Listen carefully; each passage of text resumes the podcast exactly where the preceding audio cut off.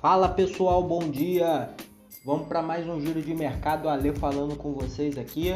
Vamos passar nosso disclaimer padrão aqui rapidinho. A gente tem como objetivo aqui apenas ser educacional e informativo, sendo assim não configura nenhum tipo de recomendação de compra ou venda de ativos imobiliários. Assuntos aqui comentados tratam apenas da minha opinião como profissional do mercado financeiro. Vamos falar um pouco dos mercados que aconteceu ontem para o final do dia, o que aconteceu para hoje quais são nossas perspectivas. As bolsas ontem fecharam numa alta, uma instabilidade né, dentro do mercado. Ela recuperou parte das perdas do, dos últimos dias, impulsionou alguns papéis de tecnologia, algumas coisas é, se preparando já para enfrentar a nova onda do coronavírus. Né? O aumento dos casos lá na Europa trouxe o premier lá, o Boris Johnson, a retomar as restrições de circulação no Reino Unido um exemplo disso também foi a Espanha e a França. É, isso vai seguindo na linha de preocupação dos investidores, né? Ainda mais que a gente tem a chegada do outono no hemisfério norte, o receio é que a baixa temperatura acabe favorecendo a contaminação em ambientes fechados. É o que estava se especulando na época do inverno também. Mas vamos vendo aí como é que as coisas vão caminhando. Uma segunda onda do coronavírus não ia ser nada legal partindo do princípio que a gente não conseguiu se recuperar nem da primeira ainda. É, nos Estados Unidos, entretanto, o presidente Donald Trump ele disse que não vai seguir o exemplo do Reino Unido e vai voltar com os fechamentos. Que a tendência daqui para frente é só reabrir, reabrir, reabrir a economia, o comércio, as coisas. É claro que a gente tem que levar em consideração também que ele está fazendo aquele papel de campanha política, né? O americano já vinha reclamando muito tempo que as coisas estavam fechadas e tudo mais. É, mantendo na linha aqui dos Estados Unidos, o presidente do Federal Reserve, o Jerome Powell, ele alertou ontem, dentro do depoimento lá na Câmara dos Representantes, que a gente tinha conversado, é, que a retomada da economia ela vai depender do controle da pandemia e do governo ajudar as famílias em determinados setores. Lembra quando na semana passada a gente comentou que o dinheiro não estava chegando na mão de, de quem precisava? Ele voltou a tocar nesse assunto. É, ele aproveitou para falar na parte da tarde lá que a economia americana apresentou uma leve melhora, mas que as perspectivas ainda continuam incertas. É, a gente está naquele cenário um pouco nebuloso ainda, né? É, ele voltou a dizer que é necessário que haja mais um pouco de suporte fiscal, que é o que ele vem batendo na tecla sempre essa questão das políticas fiscais monetárias, elas devem ter que andar junto com ter que andar junto as duas, né, para alcançar a recuperação, a recuperação econômica. É...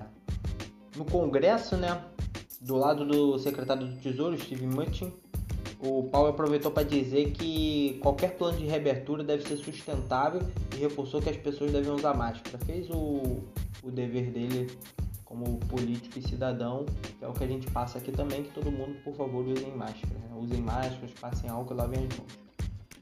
É, isso não deixou de ser um recado para o Congresso, o que o Paulo falou, que o que está travado, o que está incomodando eles, é a negociação desse novo pacote de auxílio, esse pacote trilionário que já está há dois meses lá e a tendência é que as coisas vão ficando mais difíceis, mais complicadas com a aproximação da eleição presidencial que está batendo aí faltam menos de seis semanas para eleição para o próximo presidente e a polêmica envolvendo a escolha da, do novo nome para a Suprema Corte depois da morte daquela juíza Ruth, porque o indicado que vai ficar de eterno para lá.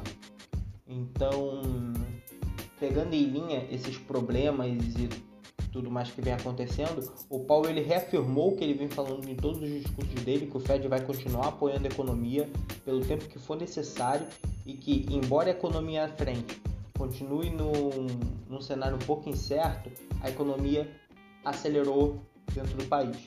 Então não deixa de ser um discurso um pouco mais moderado, com um tom moderado, mas com um viés bem positivo. Sempre, claro, jogando a bola para cima do Congresso agora. É, vindo um pouco para o Brasil, o dia foi marcado ontem pela Assembleia da ONU, né? O presidente da gente, o Jair Messias Bolsonaro, ele abriu o discurso é, que foi com um tom bem moderado, em linha do que a gente achou. Ele tá vindo com esse tom aí um pouco mais dovish, não vindo entrando dando tanta pancada no, dos outros países, apesar que ele deu, aproveitou para dar a sua alfinetada, veio falar questões de derrubada do governo e tudo mais. Balela, fez a propaganda política dele também, né? É, com isso, o Ibov ele subiu 0,31%, passou aí da marca dos 97 mil pontos novamente. Um pregão de totalmente sobe, desce, sobe, desce, sobe, desce. Bem volátil. Seguiu a melhora do euro, do euro não, desculpa, dos Estados Unidos. O dólar futuro ele seguiu em alta, chegou a bater 5,47, avançou em um pouco mais de 1%. Repercutiu a fala do Charles Evans, que foi presidente do Fed de Chicago, é, disse que as taxas americanas elas podem subir antes de chegar em a meta de inflação. Os juros com isso eles ignoraram o câmbio, eles voltaram até 9 base points com a sinalização data do Copom que a Selic não sobe tão cedo. Isso que a gente conversou ontem. Lembra que a gente falou que o pessoal estava especulando sobre a alta dos juros, a retomada dos juros e tudo mais? Eu acho que não volta antes de 2021.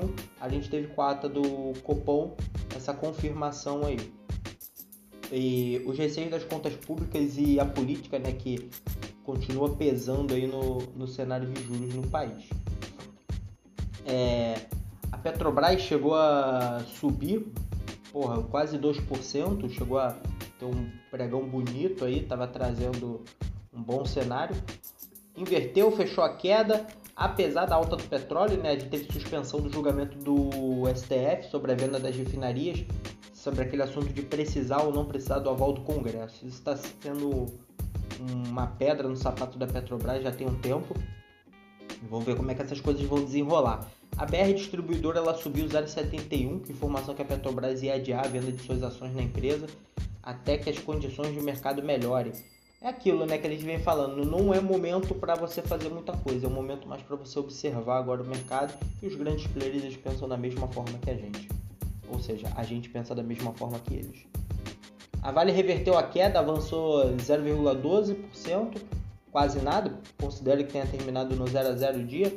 Veio na contramão do minério de ferro.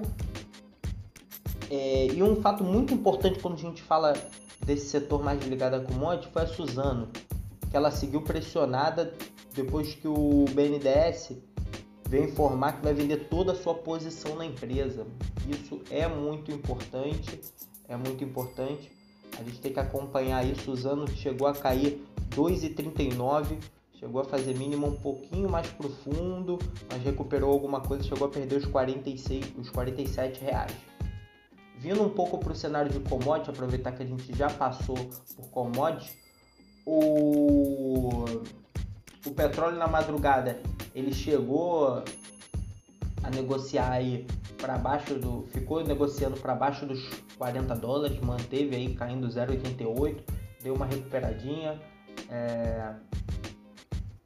Antes o, o Brent ele estava aí com entrega para novembro, registrou perda de 0,80 também, negociação 41, 41 dólares e 39 centavos por barril. O spread entre os dois aí está próximo de 2 dólares, 1,94. Ouro, vamos falar um pouco de ouro.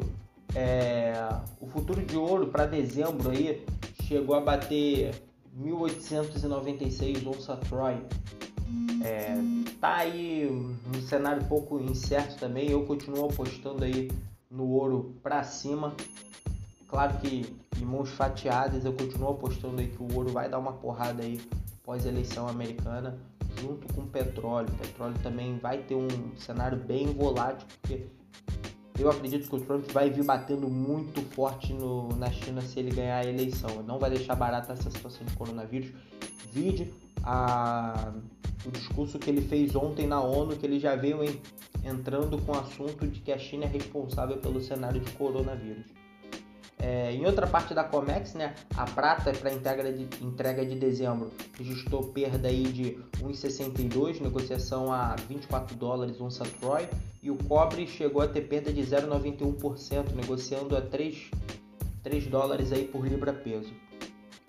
Fora isso, o calendário econômico hoje, a gente tem 10 horas da manhã, discurso da Loretta Mester, membro do, do Fed, de presidente do Fed de Cleveland, é importantíssimo as coisas que ela fala, é um membro de peso para a gente estar tá observando. Não precisa acompanhar o discurso dela em loco, mas ver sempre os highlights sobre os assuntos que ela comentou é importante. Às 10h45 a gente tem PMI que pode dar um, um drivezinho para o mercado aí antes do depoimento do Paulo que ele volta a discursar hoje às 11 horas. Às 11h30 a gente tem estoque de petróleo que pode gerar uma volatilidade aí como sempre. Tá ok, pessoal? No mais é isso que temos para hoje. Agradeço a sua companhia pela manhã e vamos para cima do mercado. Um abraço e um bom dia.